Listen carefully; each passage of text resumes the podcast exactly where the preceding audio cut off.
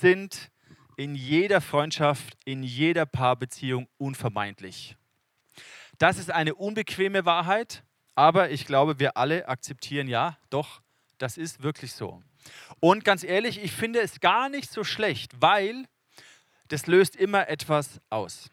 Es gibt da so die freundschaftlichen, kriselnden Beziehungen, wo ich merke, ja, da geht vielleicht eine, eine Freundschaft, geht zu Ende, man entwickelt sich weiter, man, man verliert ein bisschen die, den Bezug zueinander. Wichtig ist da, dass man zum Beispiel auch Beziehungen ordentlich ab, äh, abschließt dass man wie so einen, Prozess durchmacht. Oder es gibt natürlich auch Partnerschaften im Bereich dienstlich, beruflich, man arbeitet mit jemandem zusammen und da kommt eine Veränderung. Oder der Klassiker natürlich Liebesbeziehungen, wo ich mein Herz öffne und jemanden anvertrauen. Oder kompliziert können auch Familienbeziehungen sein, weil aus deinen Familienbeziehungen kommst du nicht wirklich raus. Du kannst dich zwar distanzieren von deiner Familie, aber irgendwie ist es immer ein Teil von dir. Deswegen können solche Familienkonstellationen manchmal ganz schön kompliziert sein und sie prägen uns. Bewusst oder unbewusst, manchmal stärker als wir denken. Wenn ich so an meine Familie denke, muss ich sagen, ähm, ich bin froh, ich bin dankbar für meine Eltern.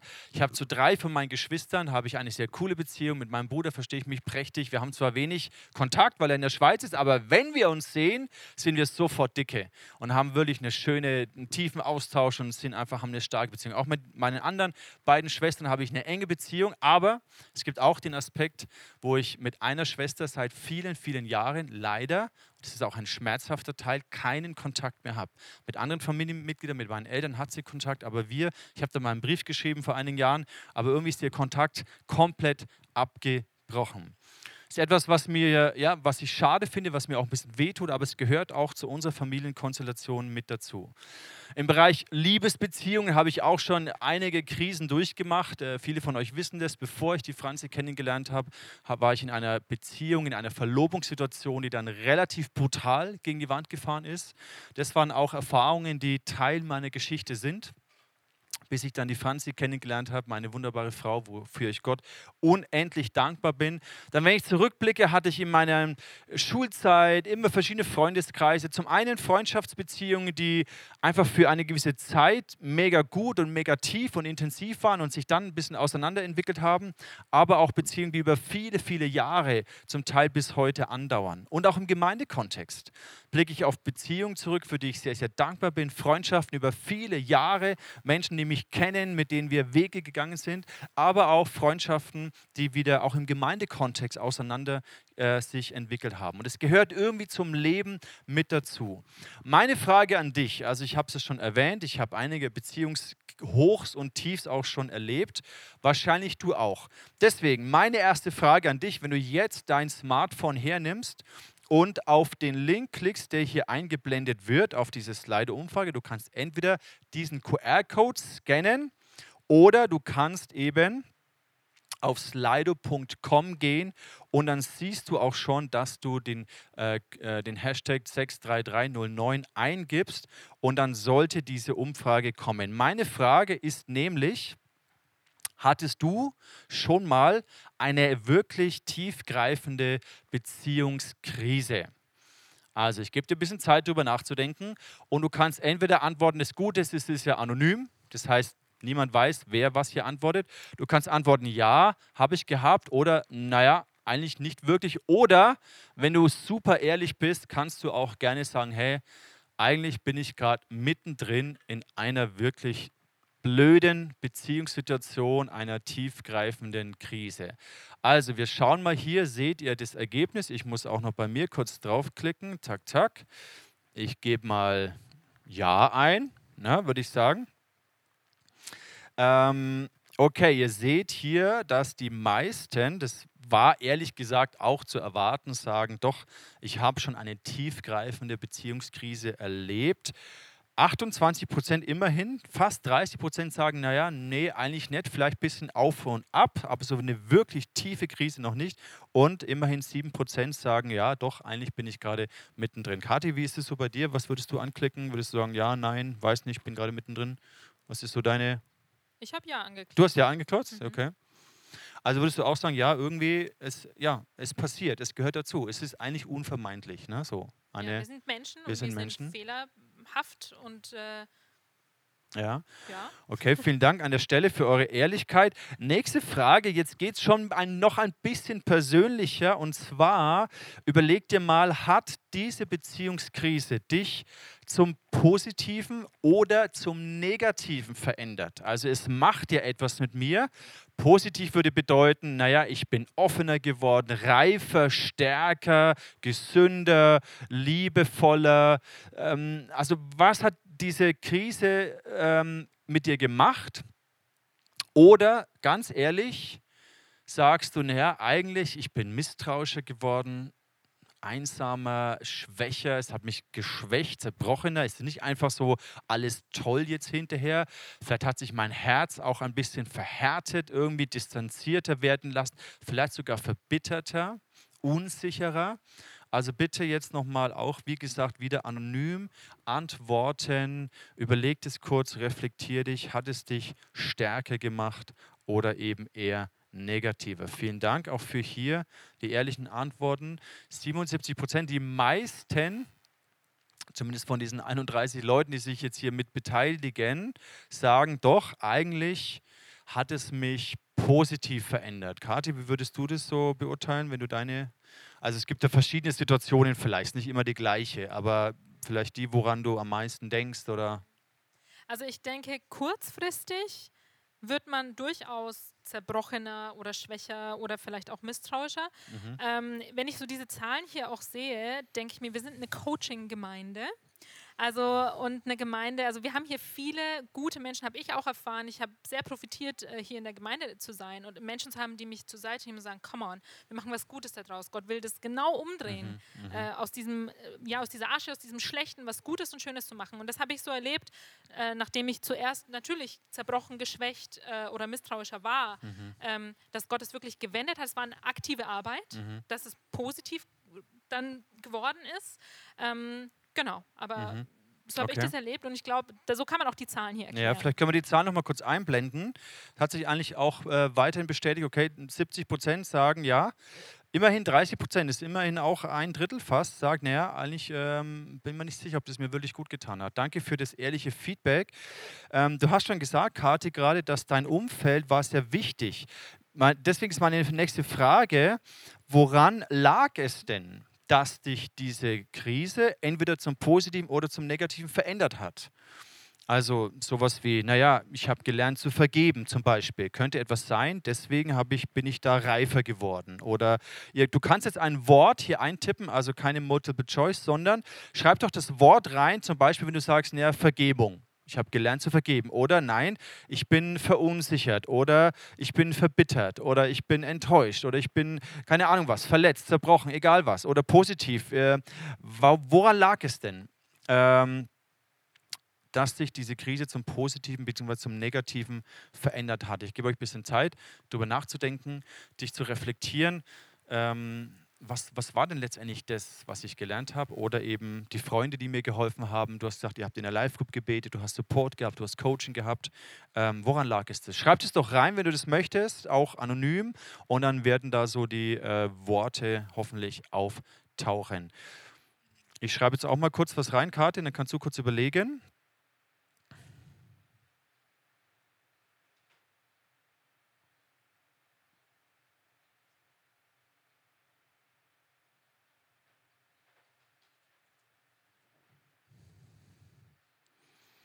Okay, man kann hier auch mehrere reingeben. Reflektieren, ihr seht hier, Freunde haben mir geholfen, Seelsorge hat mir geholfen, Vertrauen gebrochen, Schmerz, Vertrauens, tiefgreifende, tiefgreifend desillusioniert, das ist dann eine negative Sache. Am Überwinden gewachsen, Vergebung, Glücklichsein, Seelsorge, unsicher geworden, Gott hat mir geholfen.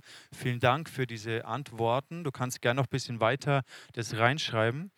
Ähm, Kathi, was würdest du so sagen? Was hat dir geholfen? Was war ausschlaggebend, dass es positiv geworden ist? Ich will nur kurz sagen, tiefgreifend desillusioniert muss gar nicht negativ sein.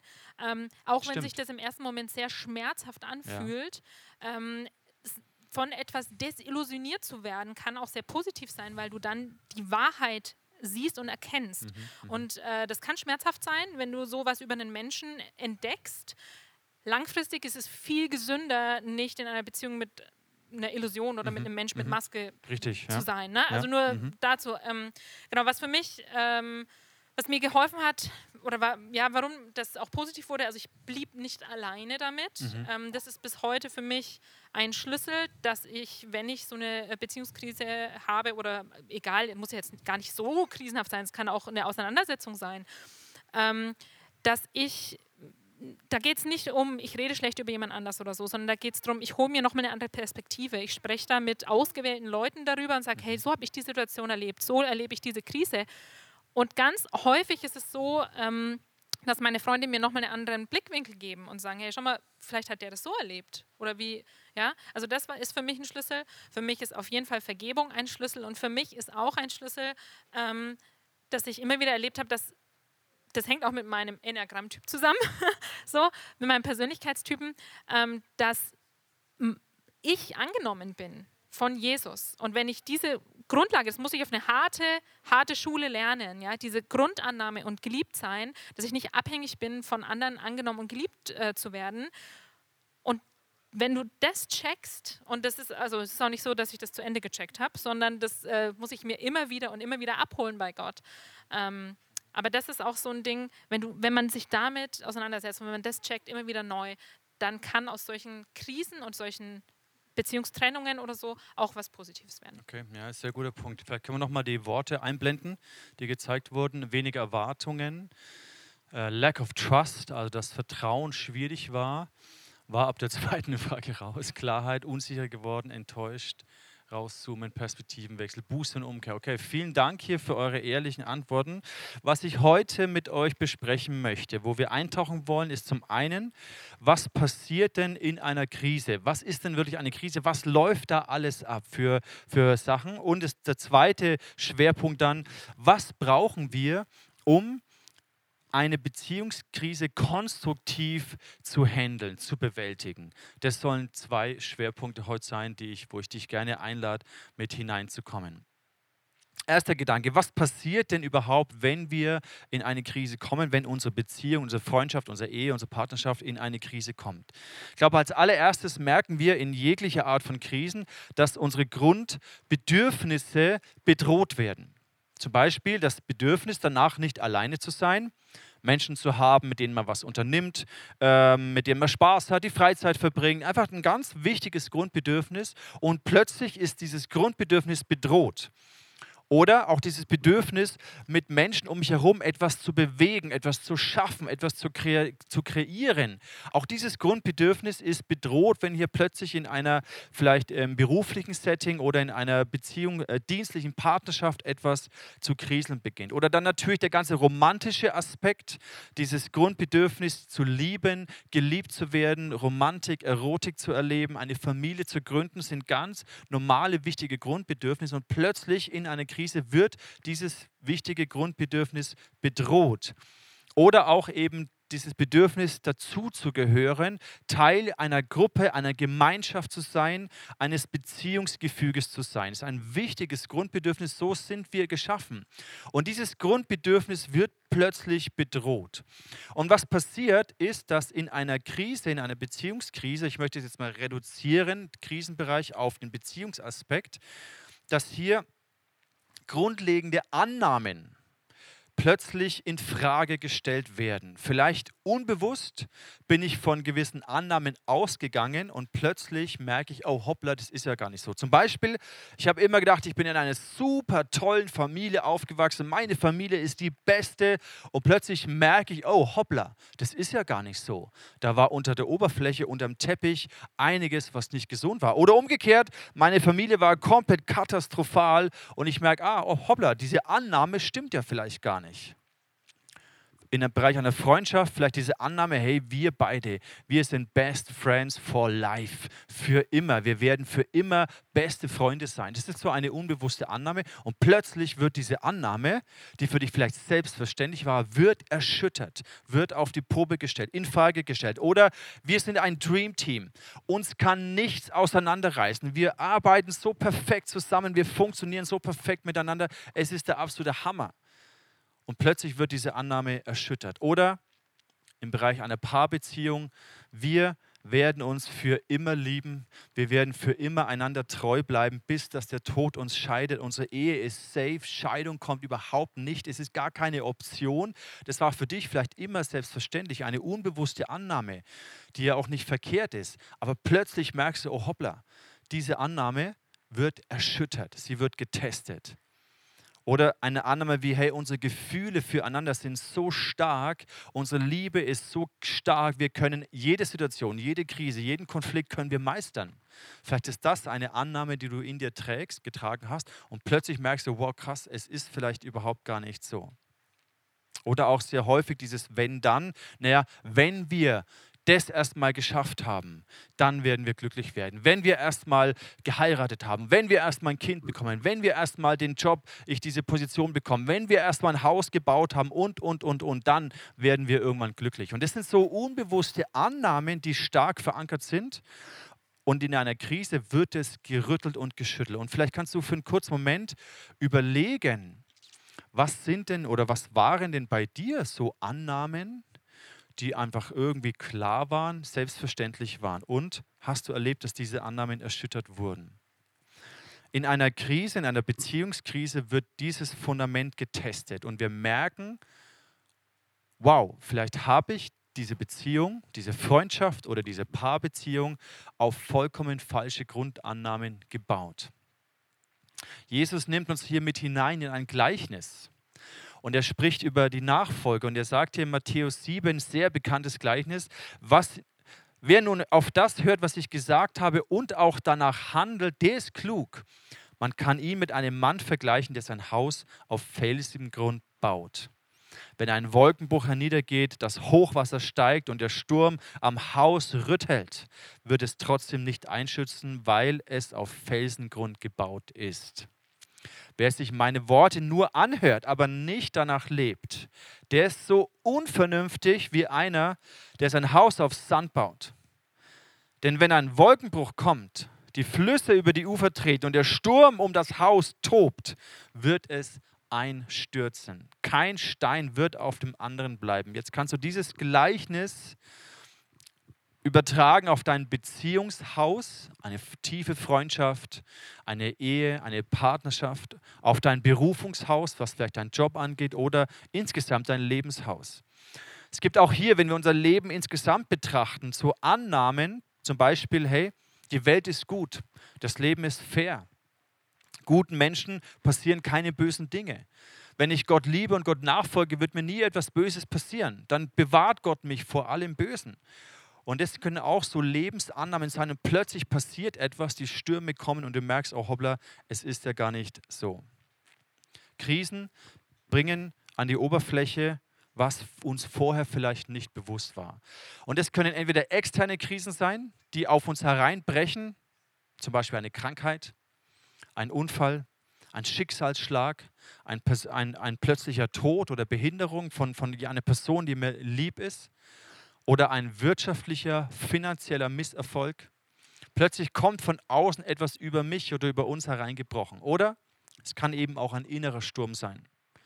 Zum Beispiel, wenn du merkst, ich habe keine Gefühle mehr für meinen Partner. Wo ich dachte, ich liebe ihn bis, bis an mein Lebensende, plötzlich empfinde ich diese Liebe nicht mehr. Ich bin gar nicht sicher, ob ich dich noch liebe. Oder ein anderer innerer Sturm.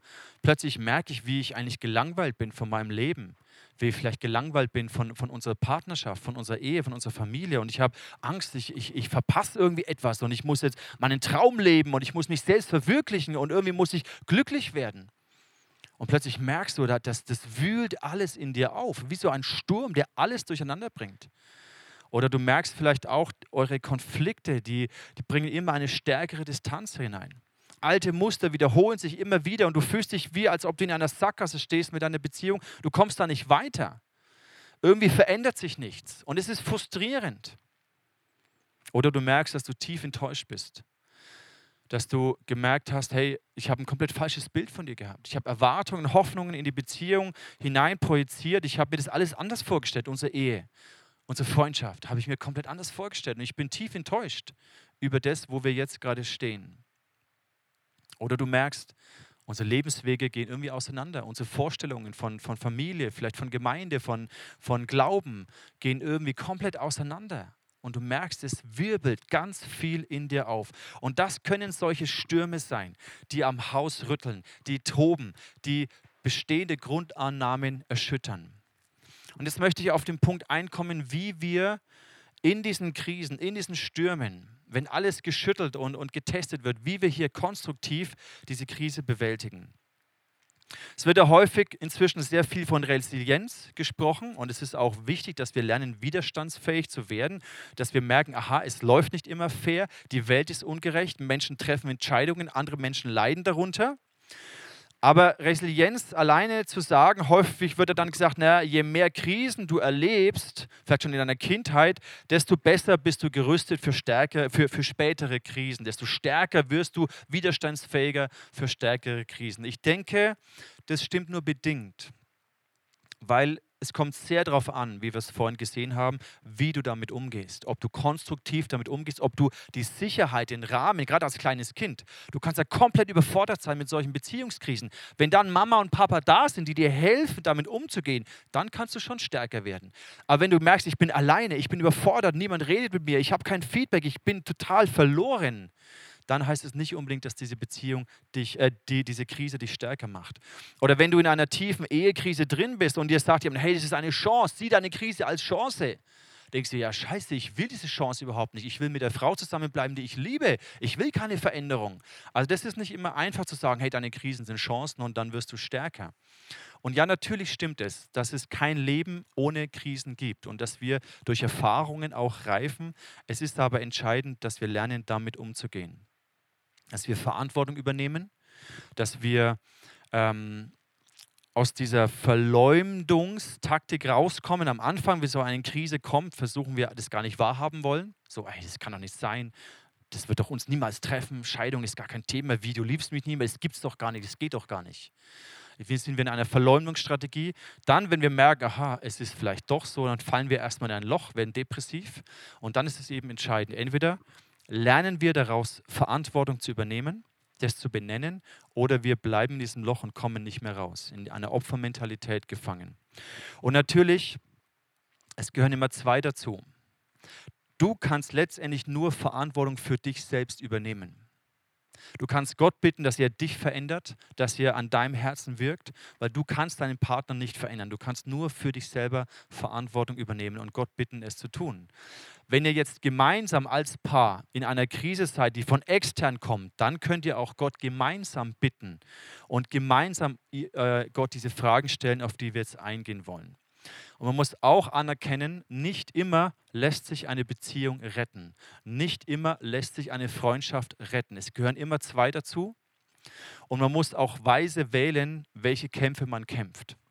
Und wo es sich lohnt, dran zu bleiben, zu investieren und wo es sich nicht lohnt. Im Bereich Freundschaften. Für eine Ehe möchte ich dir sagen, lohnt es sich immer zu kämpfen. Es lohnt sich immer, alles zu tun, dein Bestes zu geben, um diese Ehe zu retten nicht leichtfertig eine Ehe wegzuwerfen, nicht leichtfertig sich damit abzufinden, dass das halt nicht funktioniert hat. Über eine Ehe, für eine Ehe lohnt es sich immer zu kämpfen, aber auch da gehören zwei Menschen dazu. Und es müssen beide wollen für diese Ehe und beide müssen bereit sein, für diese Ehe zu kämpfen. Und auch nicht immer ist es erfolgreich. Das müssen wir auch anerkennen.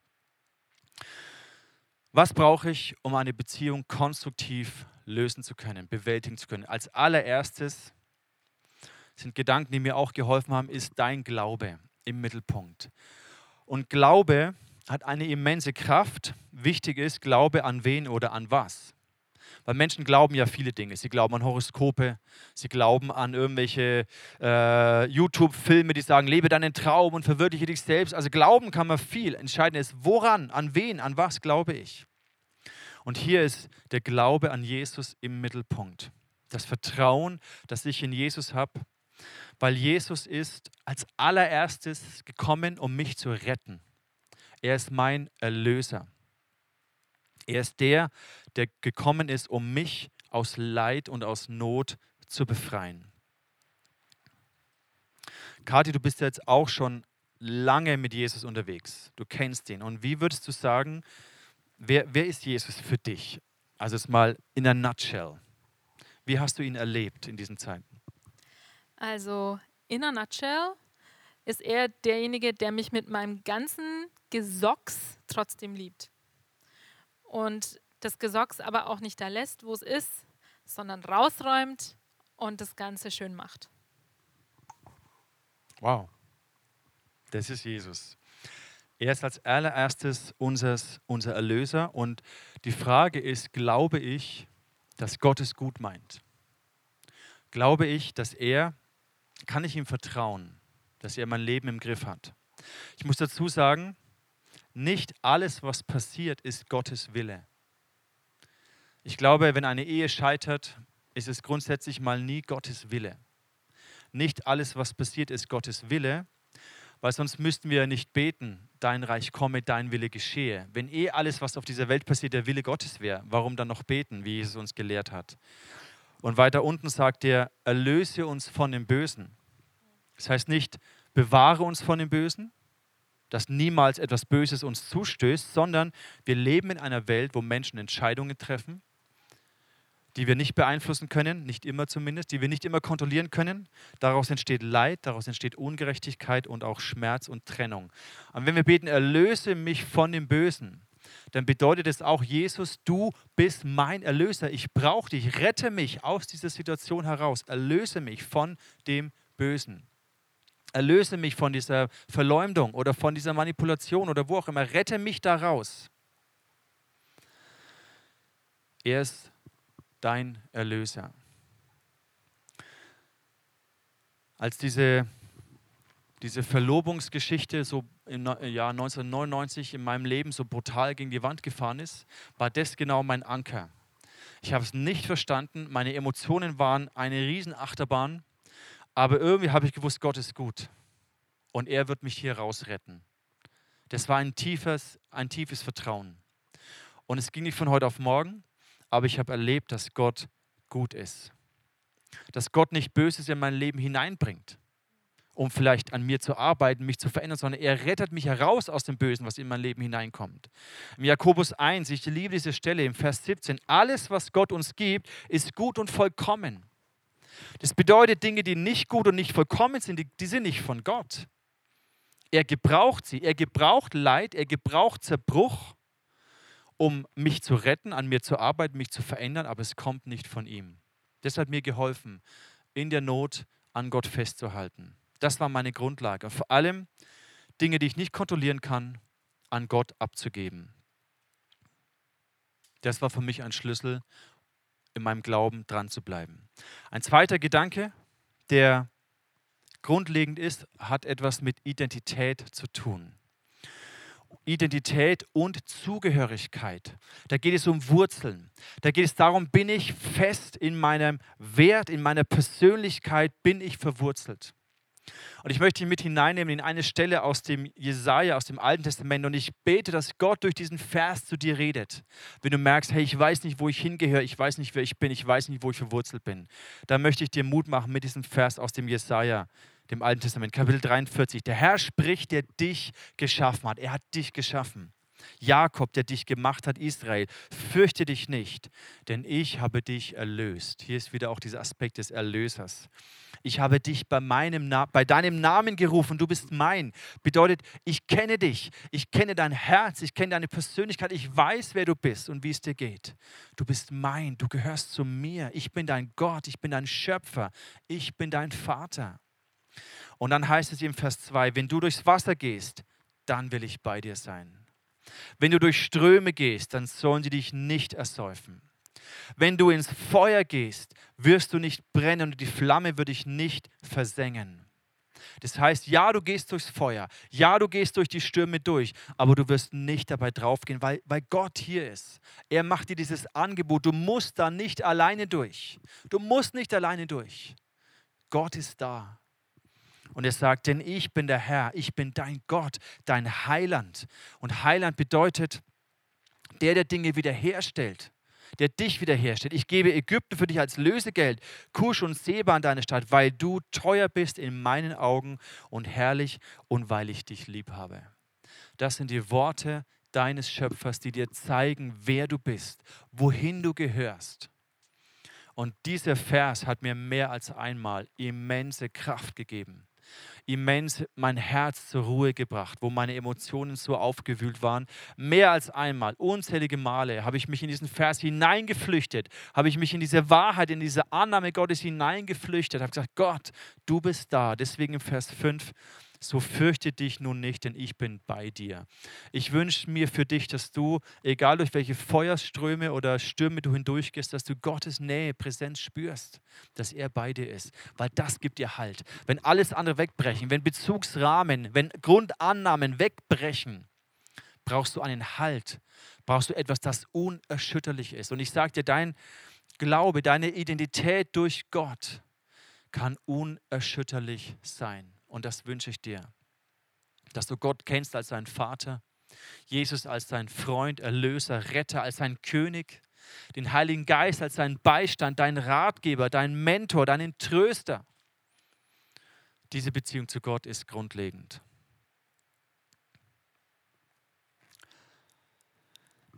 Als ich 2008 in einer Beziehungskonstellation in einer Krise war, habe ich ein ganz entscheidendes Gespräch gehabt mit dem Leo, mit dem Leo Bigger aus dem ICF Zürich, unser Leiter vom Movement.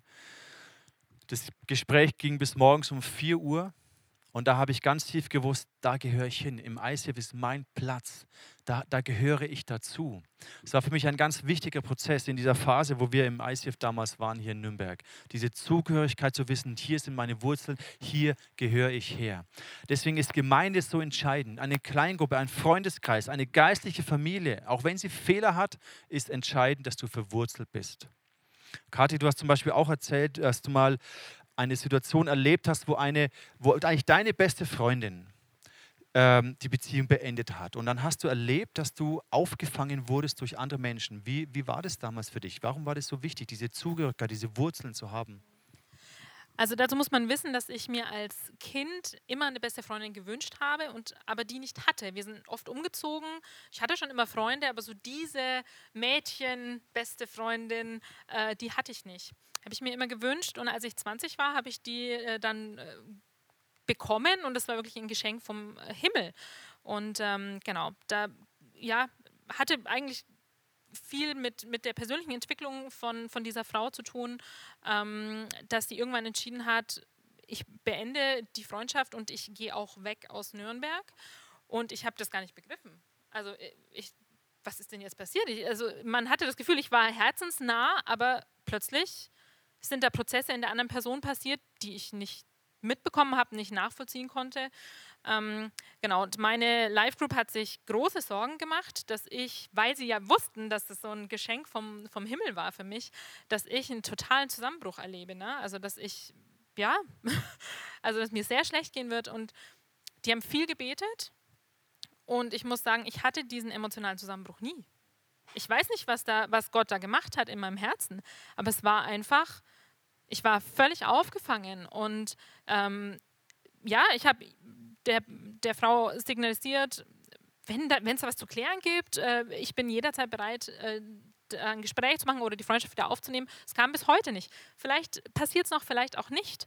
Ähm, aber ja, es war so wichtig ähm, zu wissen, dass ich nicht abhängig davon bin, eine beste Freundin zu haben. Ähm, war vielleicht auch eine wichtige Erfahrung für mich. Ähm, ich habe ganz viel gelernt, auch ich habe da im Nachhinein viel reflektiert, auch im Coaching. Was äh, ist da in der Beziehung passiert, was ich nicht bemerkt habe an Prozessen? Wo habe ich eine ungesunde Rolle in der Beziehung eingenommen? Ähm, genau, von daher, es war so wichtig ähm, zu wissen, ich gehöre trotzdem noch, ich habe eine Familie, ich habe eine Gemeindefamilie, ich habe eine Live-Group, das sind mittlerweile, meine Live-Group gibt es, ich glaube, seit 13 Jahren, 14 Jahren sind wir eine Live-Group. Wir gehen durch dick und dünn. Wir haben alles durch. Die intimsten Sachen, Leute, man kann über, glaube ich, nichts Schlimmeres mehr sprechen.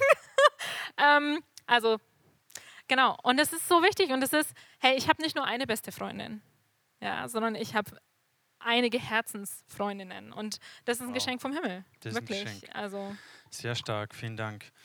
Also der Glaube und dann dieses Verwurzeltsein, dieses Zugehörigsein ist essentiell wichtig. Ein dritter Gedanke, wenn du den Sinn dahinter beginnst zu sehen. Die Sinnfrage ist aus meiner Sicht auch ganz entscheidend, um eine Krise konstruktiv zu bewältigen. Und dabei geht es nicht um die Frage, warum. Sehr häufig täuschen wir uns und denken wir, ich versuche das Warum zu verstehen. Viel wichtiger ist die Frage, wozu. Gott, wozu? Wie kann ich mich reflektieren? Welche Lektionen lerne ich, dass ich nicht immer die gleichen Fehler mache? Wozu dient mir diese Krise, damit ich Veränderung erfahre, damit sich diese Muster nicht wiederholen? Ich möchte noch drei Fragen mitgeben in dieser Sinnfrage, in dieser Sinnfindung. Erstens, laufe ich in die richtige Richtung? Weil wenn ich in die falsche Richtung unterwegs bin, ist es Gnade, wenn sich Gott mir in den Weg stellt. Das habe ich erlebt in dieser Verlobungssituation. Im Nachhinein merke ich, hey Gott, es ist eine Gnade, du hast mich bewahrt. Laufe ich in die richtige Richtung. Auch 2013, wo wir, wo wir im ICF, ich würde sagen, nicht in einer falschen Richtung, aber in einer ungesunden Richtung unterwegs waren, hat Gott auch hier deutlich geredet, dass ich diese Richtung korrigieren muss. Und das hat auch nicht jedem gefallen. Und da gab es auch Trennungen. Da sind Leute gegangen. Aber ich habe gewusst, wir müssen diese Korrektur vornehmen, damit wir wieder auf Kurs kommen. Und letztendlich ist es die Gnade von Gott in so einer Zeit, dass wir wieder auf Kurs kommen. Da heißt es im Römer 2, weißt du nicht, dass die Güte Gottes dich zur Buße leitet? Und wenn du in dieser Sinnfrage drinsteckst, Gott, wozu das Ganze? Stell dir die Frage, laufe ich in die richtige Richtung? Gott, wie leitet mich deine Güte zur Umkehr? Buße heißt ja Umkehr. Ich war in eine falsche Richtung unterwegs. Ich habe mich in eine falsche Freundschaft investiert. Ich habe vielleicht falsche Grundlagen, Grundannahmen in meinem Leben gebaut. Und Gott leitet mich zur Buße, zur Umkehr. Ich bin immens dankbar dafür im Nachhinein. Zweiter Gedanke, habe ich das richtige Fundament? Da geht es um diese Grundannahmen. Wo braucht es Korrektur? Merke ich, aha, ich habe hier mein Leben und diese Beziehung, meine Hoffnung, Erwartung auf vollkommen falsche Annahmen gebaut. Auch hier ist es eine Möglichkeit in jeder Krise, die Gnade Gottes, durch die Gnade Gottes in eine tiefere Herzensebene mit Gott reinzukommen. Paulus benennt es im Korintherbrief. Er sagt, oder Gott sagt zu Paulus, der auch in einer Krise steckt. Er sagt hier, aber er hat zu mir gesagt, also Gott zu Paulus, meine Gnade ist das, was du brauchst, ist alles, was du brauchst. Denn gerade wenn du schwach bist, wirkt meine Kraft ganz besonders an dir. Also stell dir die Frage, hey, wo habe ich auf Sand gebaut? Wo habe ich auf falsche Annahmen meine Beziehungen gegründet? Und der dritte Gedanke, um in dieser Sinnfrage weiterzukommen, habe ich die richtige Motivation? Es ist so wichtig, uns in unserer Motivation zu reflektieren. Paulus beschreibt es so wunderschön im Korintherbrief. Er sagt, die richtigen Dinge zu tun mit der falschen Motivation bringt genauso nichts. Wenn ich in Gottes Auftrag prophetisch reden kann, 1. Korinther 13, alle Geheimnisse Gottes weiß, seine Gedanken erkenne, einen Glauben habe, der Berge versetzt, aber ich habe keine Liebe, so bin ich nichts. Die richtigen Dinge zu tun mit der falschen Motivation bringt nichts. Und eine Krise bringt solche tiefen inneren Antreiber an die Oberfläche und ist eine Möglichkeit, mein Herz zu überprüfen. Wo brauche ich Heilung? Wo brauche ich Befreiung? Wo brauche ich Veränderung? Diese Antreiber, über die wir schon gesprochen haben, die vielleicht dich auch in einer Beziehung in diese Krise hineingetrieben haben, sei stark, mach es recht, beeil dich, sei perfekt, streng dich an. Das können ungesunde Antreiber sein, die vielleicht unsere Beziehung genau an den Punkt gebracht haben, wo sie heute ist. Also um diese Sinnfrage zu finden, stell dir diese, Bereich, die, diese Fragen, oder um den Sinn zu erkennen, stell dir diese Fragen, Gott, bin ich in der richtigen Richtung unterwegs? Baue ich auf das richtige Fundament und habe ich die richtige Herzensmotivation? Wir kommen an den Punkt, wo ich dich immer wieder gern frage, was ist dein nächster Schritt? Wo stehst du? Ein Gedanken, stärke deinen Glauben, in Zeiten, wo es dir gut geht. Wir haben gemerkt, es sind drei Dinge essentiell, um Krisen konstruktiv zu bewältigen. Der Glaube, Identität und der Sinn. Stärke deinen Glauben in Zeiten, wo es dir gut geht. Ich war am Donnerstag im Boxtraining und da haben wir Partnerübungen gemacht. Und unser Trainer teilt mich einem zu, der ungefähr mehr als ein Kopf größer ist als ich, doppelt so breit ist. Und ich habe gedacht, okay, mit dir mache ich jetzt Boxübungen, alles klar. Dann haben wir angefangen, er hat gesagt, hey, hier, du kannst mir ruhig voll auf die Deckung draufgeben. Ich, okay, uff, hau ihm drauf und es geht hin und her. Und dann komme ich dran. Ich sage, ja, du kannst mir auch auf die Deckung draufgeben. Er macht Puff, er macht seit mehreren Jahren MMA. Und mir hat es erstmal den Kopf geschüttelt. Im Nachhinein habe ich mir gedacht, okay, ab und zu einen drauf zu bekommen in einem sicheren Rahmen ist gar nicht so verkehrt, weil wenn es darauf ankommt, kann ich standhaft bleiben. Das heißt, trainiere deinen Glauben, wenn es dir gut geht. Investiere in deinen Glauben, wenn es dir gut geht. Lerne dankbar zu sein. Lerne immer wieder den Blick auf die Ewigkeit gerichtet zu haben. Finde heraus, wo du herkommst. Wo gehörst du hin? Wo sind deine Wurzeln? In Zeiten, wo es dir gut geht. Investiere in deine Wurzeln, in deine Identität mit Jesus, mit Gemeinde. Und stell dir diese drei Fragen. Die Richtung, das Fundament und die Motivation. Und stell dir vor, was wäre, wenn die Lebenskrisen, die Beziehungskrisen dich am Ende wirklich zu einer gesünderen und stärkeren Person machen. Was wäre, wenn diese Beziehungskrisen dich zu einem Menschen machen, wo mehr und mehr die Liebe Gottes durchkommt? Jesus sagt, hey, segnet sogar die, die euch verfluchen. Segnet und liebt eure Feinde was wäre, wenn dieser Charakter und diese Natur von Jesus immer mehr hervorkommt und alles Egoistische und alle falschen Grundannahmen einfach mehr und mehr weggenommen werden. Ja, der Prozess ist oft nicht schön, aber versuch den Sinn und die Idee Gottes für dein Leben dahinter zu sehen.